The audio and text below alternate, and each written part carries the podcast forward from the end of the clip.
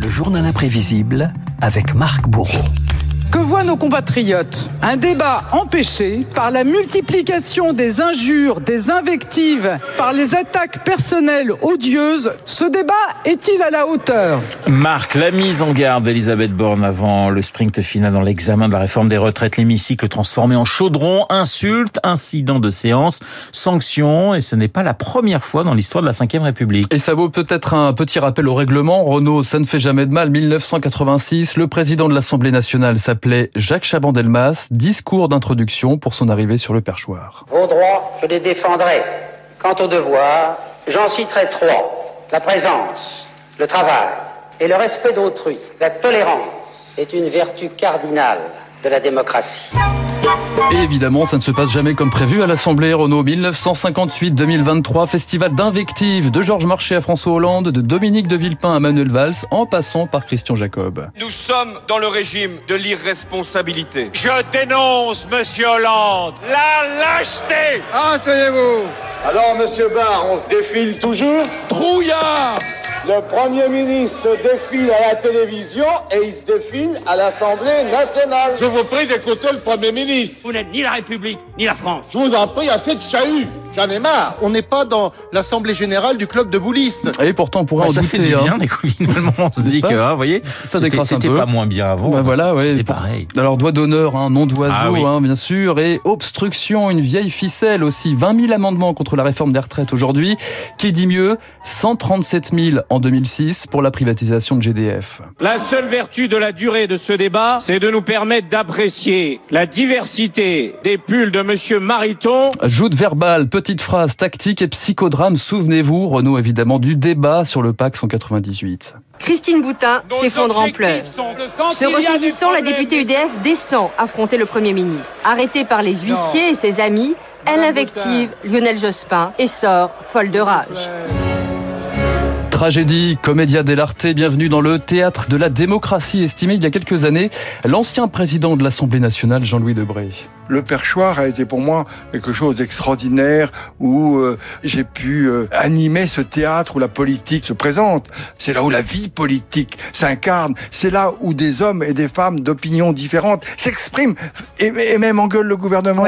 Le président de l'Assemblée nationale, évacué par les huissiers, les députés socialistes à ses trousses, qui le poursuivent jusqu'à l'entrée de ses appartements privés. Bloqué par le service d'ordre, ils se retournent alors et crient leur colère. L'Assemblée du théâtre et des dérapages, comme ici en 2010, Bernard Accoyer, coursé par les députés lors du vote de la réforme des retraites, euh, 2010 donc, de très mauvais monologues aussi dans l'hémicycle. Tenez, 86, débat houleux sur la Nouvelle-Calédonie, Didier Julia contre le Premier ministre Laurent Fabius. Si vous arriviez à donner le pouvoir à une petite minorité appuyée sur des bandes armées, vous aurez découvert le national-socialisme. S'agissant du nazisme et de ses conséquences sur la vie des hommes, dans ma famille, moi je sais ce que ça veut dire. Combien sont-ils ceux qui, au-delà de ce qu'ils jugent comme une faute, ont su manifester aux jeunes mères célibataires la compréhension et l'appui moral dont elles avaient un si grand besoin? L'Assemblée nationale des réformes difficiles aussi, le mariage pour tous ou encore le projet de loi sur l'IVG et ces mots de la ministre de la Santé de l'époque Simone Veil. 74 dans le grand théâtre de l'Assemblée, l'enfer, c'était les coulisses, racontait Simone Veil quelques années plus tard. Des menaces, euh, des violences verbales euh, extraordinaires, euh, quelqu'un qui était venu avec un appareil pour faire entendre les bruits du fœtus. Cette violence allait au-delà de l'enjeu de la loi. Ça devenait à la fois très personnalisé. Si l'on avait simplement voulu prendre en compte les problèmes de conscience qui étaient lourds pour certains et qui devaient être exprimés d'ailleurs de façon tout à fait normale, aurait pu l'être autrement et il aurait été avec plus de dignité et je pense d'ailleurs plus d'efficacité. Oh, ça suffit, là. Mais qui c'est qui s'est fait Écoutez, ça enfin, franchement. Arrêtez, quoi. Je suis pas une poule, hein. C'est bon. De la violence et du sexisme ouvertement dans l'hémicycle contre Edith Cresson, contre Cécile Duflot ou encore ces cris de poule contre la députée écologiste Véronique Massonneau. Verdict, rappel à l'ordre et une retenue d'un quart de l'indemnité parlementaire du député Philippe Leray. Je demande à ceux de nos collègues qui se prononcent en faveur de la censure simple de bien vouloir se lever.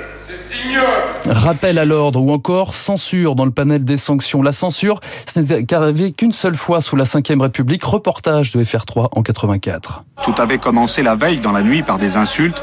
À gauche, on accusait la droite de ne pas avoir participé comme il se doit à la résistance. À droite, on s'interrogeait sur le passé de François Mitterrand pendant la guerre. Il est inadmissible de mettre en cause le passé de résistant de M. François Mitterrand. Trois députés étaient alors sanctionnés. Sommet de s'excuser, Jacques Toubon, Alain Madelin et François Daubert. Les mots du président de l'Assemblée nationale, Louis Mermaz, ont aujourd'hui une certaine résonance.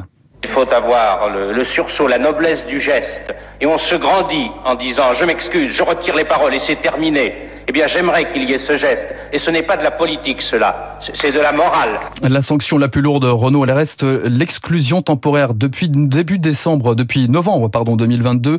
Grégard de Fournas du RN et Thomas Porte de la NUP. Les temps ont-ils changé? On entendait les propos de Jean-Louis Debré il y a quelques minutes. Le ton, aujourd'hui, a radicalement changé chez l'ancien président de l'Assemblée nationale tous les mardis et les mercredis, on est là, non pas sur le fond de ce qu'on dit, mais sur l'image qu'on va véhiculer. Il y en a qui viennent ici, qui s'en vont en plein milieu, parce qu'ils n'ont rien à dire. Parce que nous sommes dans une politique spectacle. Un spectacle qui coûte cher. 25 sanctions ont été infligées depuis l'arrivée des macronistes à l'Assemblée. C'est plus qu'entre 1958 et 2017. Démocratie et Assemblée nationale, le thème du journal imprévisible signé Marc Bourreau. Merci Marc. Il est 7h55 sur l'antenne de Radio Classique. L'heure de retrouver le décryptage de David Barou. À tout de suite.